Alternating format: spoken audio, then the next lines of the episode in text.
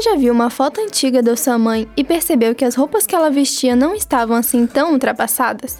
Isso acontece porque as tendências do passado são revistas e adaptadas novamente para o mercado. Eu me chamo Maria Eduarda Furlaneto e hoje eu vou te contar sobre esse fenômeno conhecido como moda cíclica. A cada estação são lançados novos modelos de acessórios, modelagens de roupas e estampas, mas além das inovações, temos também as tendências que fizeram muito sucesso no passado e ressurgem nas redes sociais e nas ruas. Mas afinal, quando começou esse movimento de ressuscitar tendências? A verdade é que a moda sempre teve uma relação com o social, assim como com a cultura, política e economia. Então, é impossível entender o nascimento da moda cíclica sem lembrar o que a sociedade estava vivendo na época. A pioneira no movimento foi a estilista francesa Jeanne Lanvin em 1920, ao criar um vestido inspirado no século XVIII. Com isso, ela queria reviver a feminilidade que havia sido esquecida durante a Primeira Guerra Mundial. Mas um marco com certeza icônico foi a criação New Look de Christian Dior em 1947. A jornalista e professora de moda na UDESC Monique Van Dressen conta um pouco mais sobre essa coleção. O marco disso foi o Dior apostando nessa figura com a cintura fina, com uma saia mais rodada, mais volumosa no New Look depois do pós-guerra, né? Foi já uma coisa de nostalgia, tentar mostrar tempos mais felizes do que aqueles tempos ali do pós-guerra e da guerra e do entre guerras, em que até o tecido era uma coisa muito preciosa para que se construísse uma roupa assim com tantas camadas.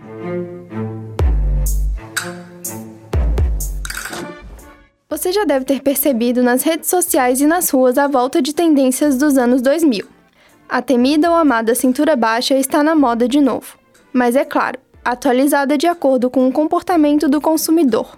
Isso é porque um ciclo da moda dura 20 anos, ou seja, esse é o tempo que uma tendência tem de começo, meio, fim e, claro, de recomeço. O problema é que desde Jean Lanvin e Christian Dior, esse ciclo tem encurtado. A professora de moda Luciana Bertoso explica as causas que trouxeram esse encurtamento.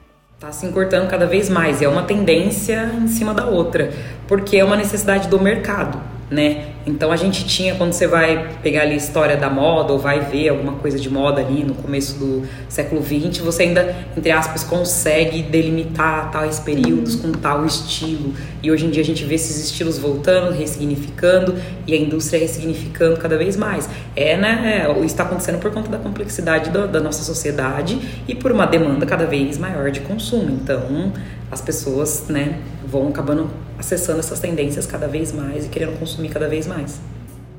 A jornalista e professora de moda Monique Van Dressen também expõe os causadores desse fenômeno. As tendências têm voltado cada vez mais rápido em função do ritmo da nossa vida, da sociedade, que também está cada vez mais rápido.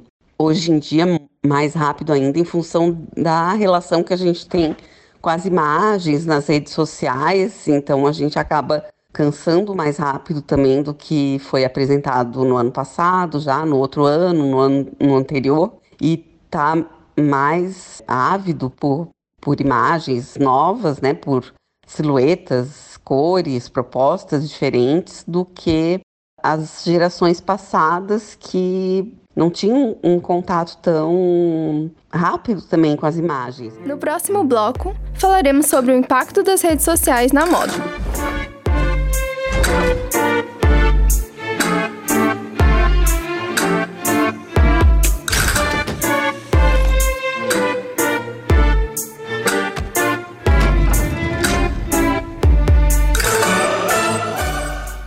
Um dois um dois rádio.ufsc é rádio e ponto. Quem nunca ficou por dentro das tendências com os vídeos de Malu Borges e Lele Bournier que atire o primeiro salto? As redes sociais receberam os holofotes quando o assunto é divulgar o que está em alta. Mas e aí? Como elas impactam na moda? A professora Flávia Garcia Gudotti, de Jornalismo e Moda da UFSC, nos responde essa questão. Bom, eu acho que as redes sociais desempenham um papel super importante no surgimento de novas tendências de moda, né? E também no retorno e releitura de antigas tendências, que, como nós podemos observar, elas ciclicamente retornam à moda, né?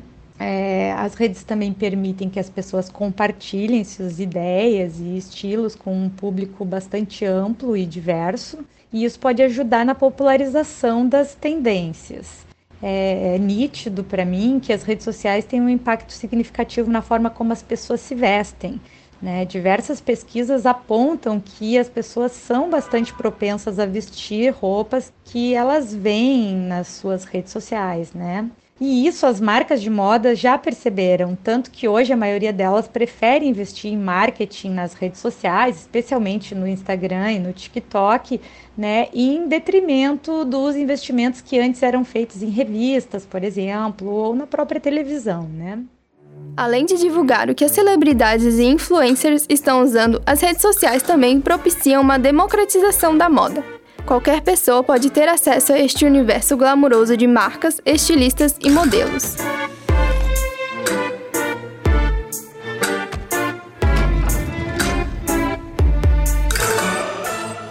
Mas é claro que a moda não se resume só à glamorização exposta nas mídias. Ela perpassa vários campos, não somente do vestuário. A moda está ligada à criatividade e à necessidade de expressar individualidade. Cada peça que escolhemos diz algo muito subjetivo sobre nós.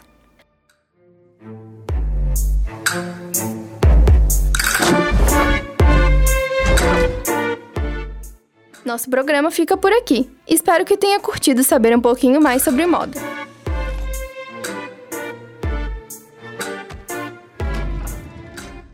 Esse programa foi produzido como trabalho final para a disciplina de áudio e radiojornalismo da turma 2023.2 de jornalismo da UFSC. Roteiro, edição e apresentação por Maria Eduarda Furlaneto. Orientação da professora Valciso Culoto. Monitoria de Rafaela Azevedo. Coordenação técnica de Roque Bezerra e Peter Lobo. Maria Eduarda Furlaneto para Rádio.UFSC. Rádio.UFSC é rádio, é moda e ponto.